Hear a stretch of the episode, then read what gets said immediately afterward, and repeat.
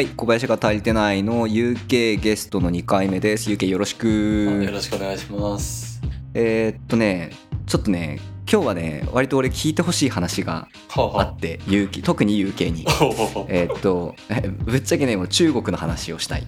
うんうんうん。中国。で、なんか、テーマ大きいんやけどね、中国の話って。はいで、なんでかっていうと、UK 確か中国語勉強しよったよね。はいはいはい。そうですね。最近ちょっとおろそかになってますけど、はい、うん一生懸命やってます。そうね。で、こう、今バンクーバーに来てて、その中国語は、そのまあ英語喋れるようになりたいっていうのが一番あるんやけど、うんなんかその向こうに中国語も喋れるようになりたいっていう、こう、願望が出てきたんよね。で、えっと、なんで、中国語を学びたい気持ちになった俺がう、んえっと、中国語を学んでいる先輩ではあるわけや言うてはいはいはいはいはい。で、その、なんていうかな、どういう感覚でそうなったんかなっていう話と、うん俺が感じたことをちょっとここでシェアしたいなっていうああ、なるほどなるほど。はいはいはいい。いいですね。OK です。どうしよう一回あちょあちょゆうきちょっと先に聞いていい？なんで中国語勉強しようと思ったの？えーっとね、まあでも、うん発端はね、えっと、中国語を勉強したいというよりも、なんか外国語を勉強したいっていうとこから入ってたし、なんならもっと広いところで、ちょっと新しいことを勉強したいみたいなところからはじ始まったんですよね。もともとはうんピンポイントに中国語じゃなかったんですけど。うんうんで、あ、なんか、せっかくやったら使えるものがいいなみたいな感じで、言語ってなって。うんで、あの、なんか、もともとは、なんか中国人のことわからなすぎるって 思ってたんですよ、なんか。うん。例えば、英語だと、なんでしょうね、うん。もう文法的にもその、ね、結論先に言うみたいなのが、あの、うん。あったりして、なんか、それって、まあ、精神性が現れているし、その言語が作る精神性みたいなのもあるじゃないですか。で、まあまあ、もちろんその、すごいステレオタイプの見方なんでしょうけど、なんとなくこう、欧米人、英語を使う人はこんな像みたいなのがあるでしょ。うんうんうんうんうんあながちずれてるとも思ってなくて。あの、うんうんうんうんすべてそうではないんですよ。で、中国って、なんか、うん全、わからんなって思って。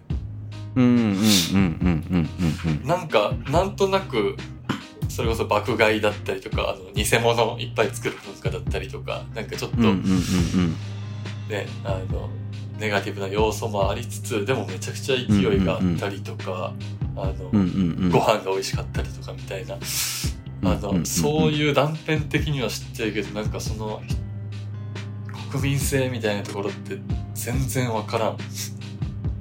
はいはい映画とか見てたらなんかあの早くしてちょっとイライラしてる感じみたいなのはあるけど、それ本当なのかみたいな。だって日本人がね、その海外ので描かれてるのって、はなんかそんなんじゃないけどな、みたいなの実際あったりするから、うんうんうんうんうん。それで気になってっていうところですね、本当うーは。ん。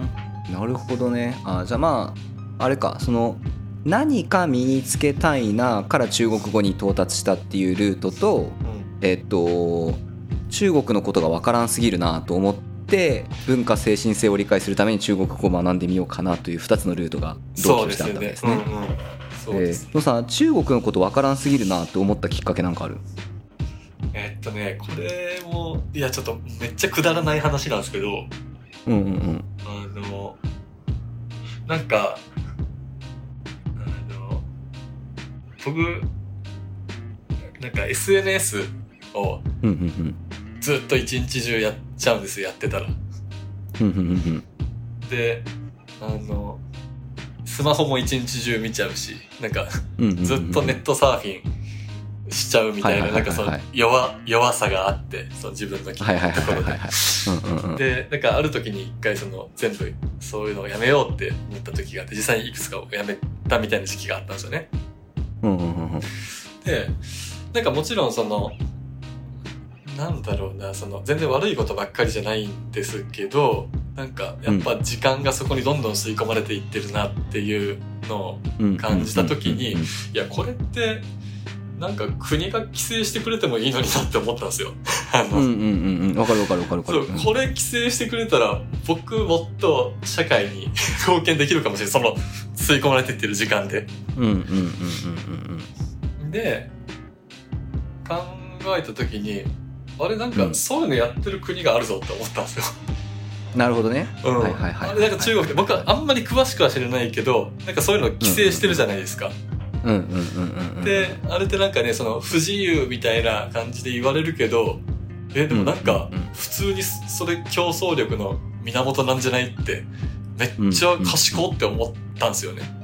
うんうんうんうんうんそう、だからそういう、なんか、それをだからあ、あれだけの規模でやってるわけじゃないですか。なんか、その、わ、すげえって思った感じと、今までのその、中国人のあの早口な感じがどうしても結びつかないみたいな違和感があったあってのがありますね。ーなるほどなるほどなるほどなるほどで実際何者なんやろうみたいなのが そうそうそうそうそうそう。ああなるほどなるほど。いやでもいいありがとう。なんかいっぱい、ま、あのそうやなってめっちゃ思う。うんうんうんうん。すごくないですか中国ってなんか。うんうんうん。いやすげえと思う。いやなんかねこれそれこそさエクサキッズのあの役員会の時とかさたまにそういう話したりするやんみんなで、はいはいはいはい。であのーねなんか俺はすげえ個人的にそのなんていうかなうん、いい面はもちろんあると思うんやけどその日本人ってやっぱ西側諸国の価値観なんやなっていうのをすごく感じるというか、てかっていうかステレオタイプやな、ううんん。なんか漠然と自由自体が、あのー相当理想に近いとなぜか思い込んでいるし まず、うん。うん。そうです。そのなんとなく資本主義がその一旦の完成形だと思っているしなんとなく、うんうんうんとかとかよね。うんうんうん。なんかそんなんもあるけん、まあ、確かにこうね大人になってくるとともにあの見直さねばならないなって思ってたこといっぱいあったんよね、ぶっちゃけさってさ日本住んでて普通に生活してどうなんやろうね。なんかさ中国怖えみたいな情報の方が基本多くない？いや、そうそう、多い。そうよね、うん。なんかとか中国が日本のことが嫌いなんだ。うんうんうん。みたいな情報が基本多いやんか。でその日本のものとかもなんていうかそのなんつうかな。著著作権というかその権利的に結構侵害されちゃうとかうんうん。物が信用できないとかなんかそういう話が多いよね。うんうん。であのーただそこをこうフラットに見たいなあっちの人たちにはあっちの人たちのその価値観があるはずだからみたいなのを結構思ってフラットに見れてるつもりで生活はしておりましたと。で、えーっとバンクーバーに来てえーっと UK にはまだ話してないかな俺今ねリッチモンドっていうエリアに滞在しててはいはい。でここねあのむちゃくちゃ中国人ばっかなんよ来て。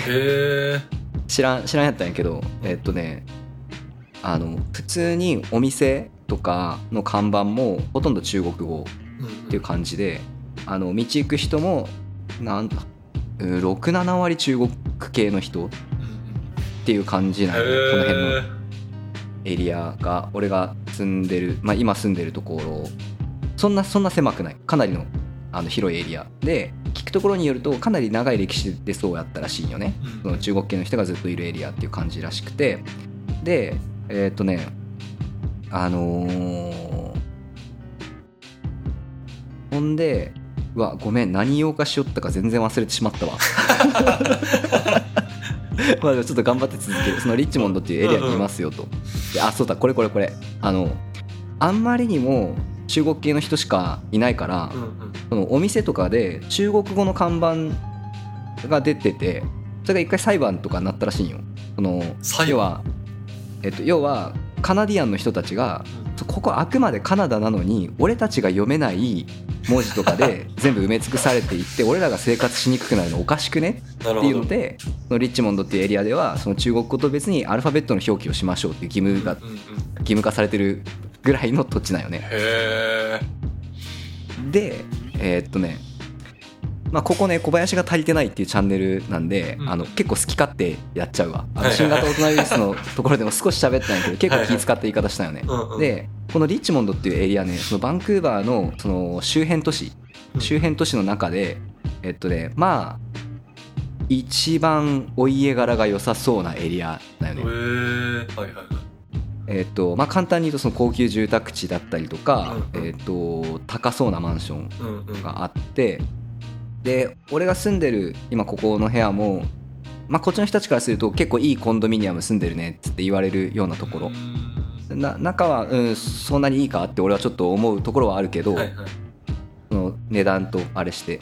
ただえっとねこれこれねすごいねこれどっから説明したらいいか難しいんやけどまず俺が住んでるの今これ明らかに投資マンションみたいなやつだよね。はいはいはいはいで、えーっと俺に部屋貸してくれてる大家さんもなんか要はそういう不動産投資家みたいな感じの人で、うんうん。えっとこのマンションが建つ前に、えっともう一部屋買うって決めて買ってで人に貸して回してるみたいな状態だよね。でえっとで、えっとこのマンションに住んでる人たち基本的に中国系のお金持ちの娘とか息子。はいはいはいはいはいとかばっかみたいな感じのマンションでえっ、とで、えっとそこに人貸してで値段がこう上がってくるわけよバンクーバーって、うんうんうん。その移民受け入れまくってるから人数どんどんどんどん増えていくけん、土地の値段って必然的に上がっていくよね、で、えっといい感じのところで売却してまた次。っはいはい。ていう投資マンションがこのリッチモンドっていうエリアの駅周辺にはバカみたいに立ち寄るよね。はいはいはい このパッと見だけでもボコスカそういうマンションあるのにはい。まだまだ作り寄るんよね、ああなるほど。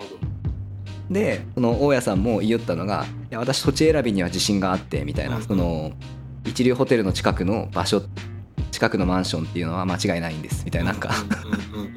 やり手な感じなんよ。でおそらくやけどえっとこの人お大家さんなんやけどえっとねまあ日本の名前持ってるんやけど多分中華系の文化で育ったか血が入ってるかだと思うほうほうよねまああんまり詳しくその辺は話してないんだけど。まあでもそのなんていうかな。イメージそのネットワークの中で情報やり取り交換とかしてはいはいなるほど。要はなんていうかなそのチャイニーズ系の人たちのこっちに来ててでそういうこう不動産投資とかが得意な人たちのネットワークがあってその中で情報を得たりとかやり方あのみんなであれしてうん。こうやり合ってってみたいな状態の人たちだと思うよね。でそのまあこっちで不動産いいろいろあの売り買いしてなんかこう自分は今5億のうん5億円以上するような家に住んでて日本にも家持っててみたいな状態の人なんよね。でそのでこれが今リッチモンドっていうエリアで、えっと、言ったらそんなんばっか。ほとんどそんなんばっかでほとんどそんなんばっかで67割が中国系チャイニーズ系の人たちっていう感じだよね。でえっと ででここのそこの辺の人たちから言わせるとその違うエリア、えっと、バンクーバーから東側っていうのがまあなんていうかなその例えば街行く車もその高そうではないしうん。割とこぼろいしみたいな家も古いしみたいな。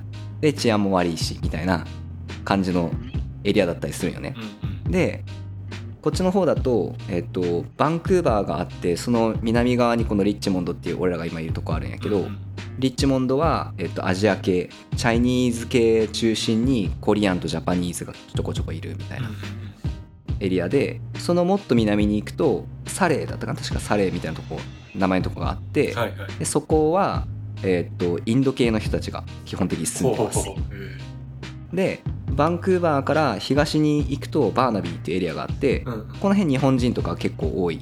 はいはいはいはい。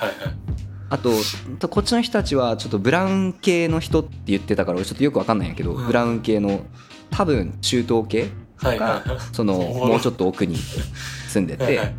北側バンクーバーの北側にはギリシャ系の人が住んでる。はいはいはいはいでもともといるカナダ系カナダ人の白人黒人はまあどこにでもいる。うんうんっていう状態。なんよね。ちょっっと説明がごめん長くて申し訳ない。でもなんかちっこいちょっと地球みたいなのがそこにあるイメージですかね。そうそうそうそうマジでそういうこと。マジでそういうこと、うんマジでそういうこと。でだからリッチモンドっていう場所にいたら、うん。えっと英語喋れなくても生活できるんよおおなるほどなるほど。そう中国語喋れれば。はいはいはいはい。っていう感じだよね。でえっと日本人のコミュニティがそこまで大きいかは分かんないけど、うん。えっとここで生活してみて分かったんが例えばさちょっとしたコンビニの買い物とかそのなんていうんかな。に普段人と接する程度って英語ちょこっと喋れれば大丈夫なんよ。はいはいはいはいそらそらそうやん。電車乗ったりとうんか買い物したりとか程度やんか、うんうん。でえーっとなんていうかな。だけん結局そのコミュニティのエリアにいれば母国語でなんとかなるよね。うんうんうん。でなおかつ日本人が日本人雇ったりとかするやんね。はいはいはい。でしたら職場も日本語なんとかなったりとかするけん、うんうん。余計そのえ喋れんくてもなんとかなるわけよね。でこういうのが各所に点在しているっていう状態、はいはい これまずすごいよね。うん、すごい。いや僕らだから日本人にはあんまり想像しづらい状況ですよね。うんうんうんうんうんうんうんいやそうでごめんちょっとね話がどんどんそれちゃったんやけどでちょっとまあこっからでねえっとその俺がね感じたのがえっとつまり今さカナダとか北米に比べて日本の為替ってすげえ弱いはいはいはいよね物価が低い。けんえっと俺らからしたらすげえ高えわけよこっちのものって、はいはいはいはいで、えっとこっちにいる日本人の人たちってえっと例えば日本人留学生を相手にする仕事が多かったりする仕事についてる人が多かったりするわけよ。だってそりゃそうよね。ここにおったら日本語が喋れるっていうスキルがその人のあのなんていうかなスキルセットにカウントされる。やんだから日本人を相手にする仕事ってどうしても必然的に多かったりするわけよね、はいはいはい。ってなってくるとえっと例えば留学で来る日本人とか観光で来る日本人がえっととかまあこっちにいる人たちをえっと日本からバックアップする人たちの経済力がこっちにいる日本人にも影響しているなっていうのをすごくはい感じる、だからこっちで商売してる人は今バンクーバーの日本人は購買能力ないから中国人相手に仕事をしなさい。ってアドバイスをもらったりするわけよ。はいはい。なるほどなるほど。うん、で今このそれはバンクーバーっていうバンクーバー周辺の土地見てもらったら分かるでしょ？どう考えても今世界のお財布は中国ですよと。っていう話がまずあったりとかするわはいけよね。はいはいはい。なるほどと。このなんていうかな。要はここリッチモンドってある意味その中国の飛び地みたいな中国というかそのチャイニーズ系の人たちの飛び地みたいなもんであって、うん。そこにある日本人のコミュニティも日本の飛び地みたいなイメージとして取り扱えるなって俺思ったとよ。でえっとこれがまずね大きな気づきとしてあったよね。でつまりその言語の壁を越えてその日本人コミュニティ以外ときちっと付き合えるようになっていかないと、うんえっと結局日本の為替レートでしか仕事ができない。そのカナダに来たところで。みたいなところが若干あるなってはいいうはい感じ、はいはいはい。これ伝わった？多分伝わったよね。っちゃめっちゃわかります、うん。あのいやだって、うん。僕あの、うん。ちょっとねこれあのねなんていうんですかねちょっと言いたくなかったんで言わなかったですけどちょっとやっぱ中国語を勉うん強うん。しだした動機の中にやっぱゆくゆくはやっぱねあの勢いある国でうん仕事したいしなみたいなちょっと下心があったんですよね。うんただまあその仕事のために勉強するみたいなのってちょっと僕の中でか言っちゃうのかっこ悪いから 言わなかったみたいな。そうそう。いや、実際本当にそれ、うん物理的に接してるから、そのちっちゃい地球がね、ある、あるリッチモンドってとこに。あるから、なんか見えやすくなってるだけで、実際そうじゃないですか。あの、今僕らってそういう状況に置かれてるというか。うんうんうんうんうんうんうんいやそうなんよ。それをねつむちゃくちゃ痛感させられて。うんうんうん。そのでまたすごいわけよ。そのこっちの人たちのその中華系のエリートが、うん。えっと、どういうことやってるかっていうとその要はこのリッチモンドっていうエリアの中でいくと、えっとまあ、要はその教育レベル高いわけよね、はいはいはい簡単な話それはそうやね。そのえっとエリートな親がそもそも集まってるエリアで治安もいいし綺麗やし頭のいい人たちが集まってる中の小学校。うんうん。そりゃそうやね。でレベルが高いわけよ。でえっとだからわざわざそこに引っ越してレベルの高い小学校行かしてでまあそのままこう中高ってあ上がっていくんやけど大学名門大学に入れたいと考えるわけよね。でそのチャイニーズ系の人たちすごい教育熱心っていうのがあるうんらしくてほんで、えっと、聞くところによるとあの学習塾みたいなやつと別にあのキャリアプランナーみたいのを雇うらしいんよ。へえでこれどういうことかっていうと あの日本と違ってさその大学とか入るときに、うんうん。えっと要はレジュメが必要になるらしいよね。はいはいはいはい。ボランティア活動の履歴やったりとかはいはいはいはい。あの学生時代このクラブ活動でリーダーやってましたとか、うんうん。アルバイトでこういう経験がありますとか実はそのあの高校生時代にあのプロジェクト立ち上げて収益化までしましたとか名門校に入ろうと思ったらそういうのが必要はい学知化みたいなやつですね。そうそうそう。で今度大学出て就職する時もそんな感じらしいよ、はいどこどこ大学出たのとかじゃあ通用しない世界まで考えるみたいな。っていうのを中学生ぐらいの時にキャリアプランナー雇うんやって。ででなんでじゃあ中学生の時にこうして高校生の時にこうして大学受験までにこういうキャリアがある状態にしときましょうみたいな。じゃあまずはボランティアこれ始めましょうみたいなこういうの受けがいいんでっていうのをプラン設計してくれてはい。それ通りにクリアしていってでしかもこう大学を日本の大学とこっちの大学とそのダブルスクールさせて両方卒業するみたいな。なるほど。ででそこまでするとあのまあ履歴書がすげえことになるよね、はいはいはい。履歴書というかそうそうそう。エントリーシートがすげえことになる。で例えば JP モルガンとかゴールドマン・サックスみたいな会社っていうのはそこまでしないと面接いいけませんからみたいな感じらしいよね。なるほど。ななるほどみたいな。なるほどっつって。でその金のかけ方とかもえぐいわけよ。うん。でその聞いたところえっとねなんていうかなまあさ考え方いろいろあるんやけどバスとか絶対私は娘は乗らせませんみたいな。ほう。そのバスって言ったら所得が低い人が基本乗るじゃないですかみたいな、まあカナダではともかくアメリカではそうでしょうみたいな。あーあーなるほどと。で、えっと、治安も悪いし悪い友達ができる可能性も高いしそのだったらタクシー使った方がいい。っはいはいはいてはい。言うんよえ全部タクシーですか？送りその登下校全部タクシーさせる。うん。でそのリスクも少ないその勉強に集中できる。でそのなんていうかなこうレジュメの足しにならないアルバイトとか絶対させないみたいな。はいはいはいはい。でお金はいくらかかってもいいけど出すみたいな。うん。でその時言われたのがだって考えてくださいみたいな。その人生でいい就職先が見つかったらその時のタクシー代の1回何千円みたいのとかはその人生の尺で考えた時のはしたがれなんですよみたいな。はいはいはい。すげえ。考え方がすげえ で最終でうちの娘はあの晴れてそのゴールドマン・サックスみたいなあのところに通りましたんでみたいな。娘の教育に大変お金をかけたけど2年で元取りましたっつって言ったへでそういう人たちがうん。また不動産買ってを繰り返すわけやんか。えはいはいはいはい。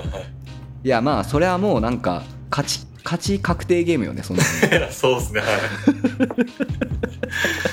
本当にとか。だからあの全然うん。なんすかね。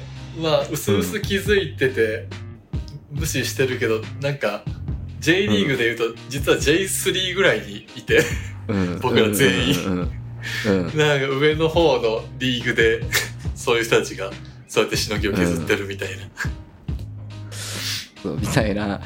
まあねあの全部じゃないけどね、うん。そういう節もあるなただこれまたね見え方がおもろいんがえっとねそのまあある人がその人につ言ったよね。その中国人はお金今持ってるからねみたいな。でその人が言うんよ。